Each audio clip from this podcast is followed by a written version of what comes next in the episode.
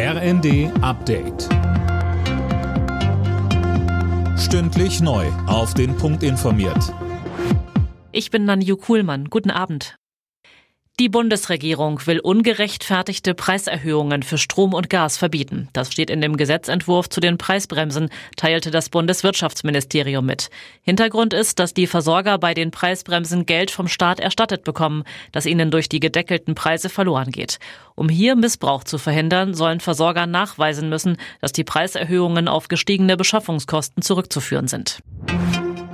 Der Kinderschutzbund fordert wegen des Bettenmangels in Kinderkliniken ein schnelles Notprogramm. Der Mangel in der Kindermedizin sei sehr dramatisch, sagte Verbandspräsident Hilgers dem Redaktionsnetzwerk Deutschland. Mehr von Tim Britztrup.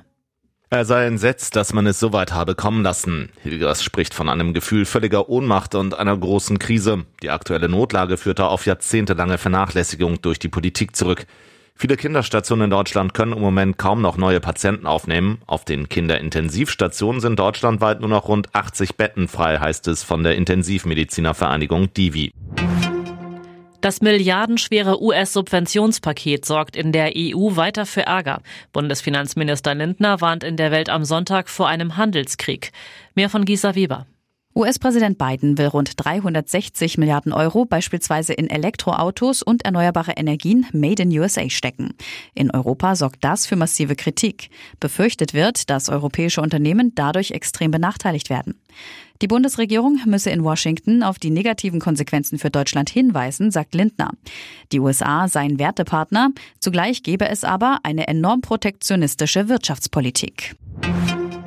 Bei der Fußball-WM haben es die Niederlande ins Viertelfinale geschafft. Oranje setzte sich im ersten Achtelfinale des Turniers mit 3 zu 1 gegen die USA durch. Die Niederlande treffen im Viertelfinale entweder auf Argentinien oder Australien. Alle Nachrichten auf rnd.de